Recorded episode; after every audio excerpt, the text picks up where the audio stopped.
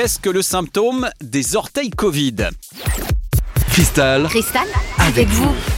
S'il est une chose dont on peut être à peu près sûr s'agissant du Covid-19, c'est qu'on ne sait pas grand-chose à son sujet. On n'en connaît même pas encore tous les symptômes.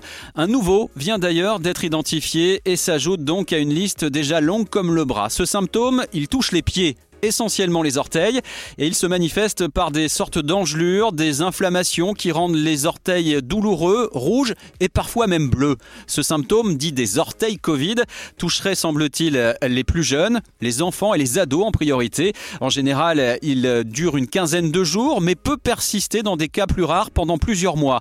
Si vous détectez ce type de symptômes chez votre enfant ou chez votre ado, le bon réflexe, eh bien, c'est dans un premier temps de l'isoler et dans un second temps, évidemment, de prendre rendez-vous chez le médecin.